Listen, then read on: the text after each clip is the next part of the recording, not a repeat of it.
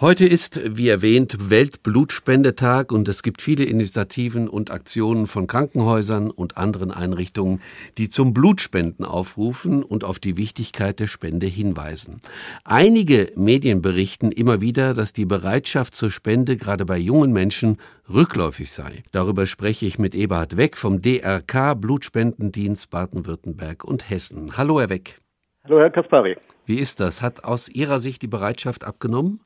Ja, die Bereitschaft ist nach wie vor da. Wenn wir Engpässe haben, dann liegt es ja nicht nur an den jungen Spendern, sondern dann liegt es an der Jahreszeit. Momentan ist jetzt wieder so ein Fall nach einem langen, düsteren Winter und zwei Jahren, wo man wenig Outdoors machen konnte, zieht es jetzt natürlich bei dem schönen Wetter und den vielen Feiertagswochen die Spender ins Freie in die Kurzurlaube und auch in die Fernurlaube und die fehlen uns körperlich. Und deshalb haben wir momentan einen gewissen Engpass, vor allen Dingen bei negativen Blutgruppen. Das hat aber noch nichts zu tun mit der nachlassenden Bereitschaft mhm. der Spender, sondern verständlich, die fehlen uns gerade körperlich. Bisher dieses Jahr ist es nämlich gut gelaufen, bis das Wetter wieder gut wurde, konnten wir gut versorgen. So, was mit den jungen Leuten tatsächlich etwas zu tun hat, wo wir uns Gedanken für die Zukunft machen, ist, Blutspenden werden ja meistens für eine etwas ältere Bevölkerung verwendet. Also das heißt, mit steigendem Lebensalter steigt auch das Risiko, eine Bluttransfusion zu benötigen. Mhm. Und dieser Anteil in der Bevölkerung nimmt zu. Mhm. Ähm, gleichzeitig nimmt relativ dazu der Anteil der jüngeren Bevölkerung ab. Und mhm. deshalb müssen wir in Zukunft noch mehr junge Menschen motivieren, zum Blutspenden zu kommen, damit wir diese Lücke irgendwie geschlossen bekommen. Das ist dasselbe Problem, was wir von der Rentenversicherung kennen. Ja, also ein demografisches Problem im Grunde. Das ist ein demografisches was Sie in, Problem. in Zukunft mhm. bewältigen müssen. Alles klar. Ähm, was bedeutet das jetzt aber trotzdem nochmal nachgefragt, alles in Zahlen? Also gibt es jetzt Engpässe bei der Versorgung mit Konserven oder nicht? Ja, momentan seit circa zwei Wochen ist es in Baden-Württemberg und Hessen aus einer ausreichenden und guten Versorgungssituation in einen knappen Lagerbestand gewechselt, weil eben die Nachfrage größer war als das, was gespendet wurde.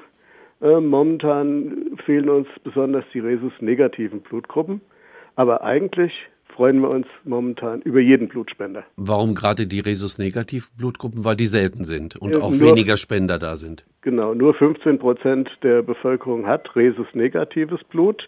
Die sind sowieso schon mal sehr selten. Und ja, also da kommt ein sowieso selten zu einem momentan weniger Blutspender. Das addiert sich gerade. Welche Auswirkungen, praktischen Auswirkungen hat das denn eigentlich bei Ihnen, wenn Blutkonserven fehlen? Also Sie haben angedeutet, Sie haben Bestände noch wahrscheinlich in Kühlkammern, die reichen noch für eine bestimmte Zeit?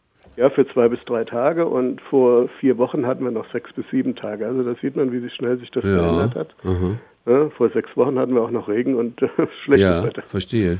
Ähm, ja, was würde passieren? Im schlimmsten Fall müssten Kliniken geplante Operationen, die nicht lebensnotwendig sind, verschieben. Aber das können wir alle gemeinsam verhindern, indem wieder mehr Blut gespendet wird in den nächsten Tagen und wir unsere Vorräte wieder auffüllen können. Ähm, gibt es sonst Möglichkeiten, die Verabreichung von Blutkonserven zu umgehen in Krankenhäusern? Gibt Leider es da Ersatzmittel? Nee, ne? Leider nein. Das meiste Blut geht heute in die Therapie von Krebspatienten. Ähm, das sind viel Thrombozyten, die wir benötigen aus dem gespendeten Blut. Die sind überlebenswichtig für Patienten. Da gibt es keinen Ersatz. Generell gibt es keinen ähm, Ersatz für die Teile des gespendeten Bluts wie rote Blutkörperchen für den Sauerstofftransport und die Thrombozyten für die Blutgerinnung. Wie hat sich eigentlich, Herr Weck, das Ende der Regelung ausgewirkt, dass Homosexuelle von Blutspenden ausgeschlossen worden sind? Das hat sich ja jetzt geändert, zum Glück. Merken Sie mhm. das? Nein, das merken wir noch nicht. Es war ja schon in den letzten Jahren eine schleichende Veränderung von einem, was wir noch vor vielen Jahren hatten, einem ähm, niemals Blutspenden bis hin zu Blutspenden unter gewissen Kriterien. Und jetzt ist ja Ende April die Entscheidung dann gefällt worden, dass kein, es muss eine individuelle Risikobetrachtung erfolgen und nicht ein genereller Ausschluss nach einer Zugehörigkeit. Momentan sind die Aufsichtsbehörden das heißt, die Bundesärztekammer und das Paul-Ehrlich-Institut noch dabei, für uns die Richtlinien zu schreiben oder vorzugeben. Wir dürfen das nicht selbst entscheiden. Und dann können wir das umsetzen. Ich denke mal, das wird September. Mhm.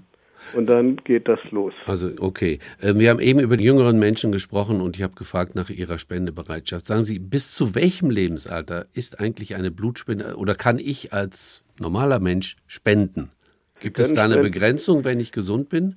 Also altersbedingt darf man ab 18 und wenn man zum ersten Mal spendet bis 65, mhm. wenn man schon mal gespendet hat bis 73, aber auch das wird dann bis zum September geändert.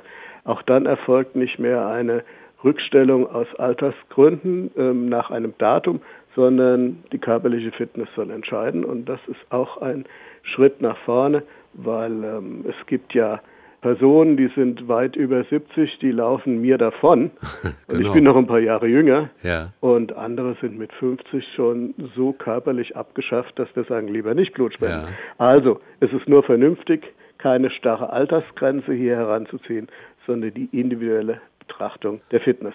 Gut. Äh, aus Ihren Worten entnehme ich jetzt, Sie sehnen ein bisschen Regenzeit herbei. Dann steigen auch wieder die Zahlen der Blutspender und Spenderinnen. Dienstlich ja, privat nein. sehe ich, sehe ich auch so. Also hoffen wir, dass die Lage sich aus Ihrer Sicht dann verbessert.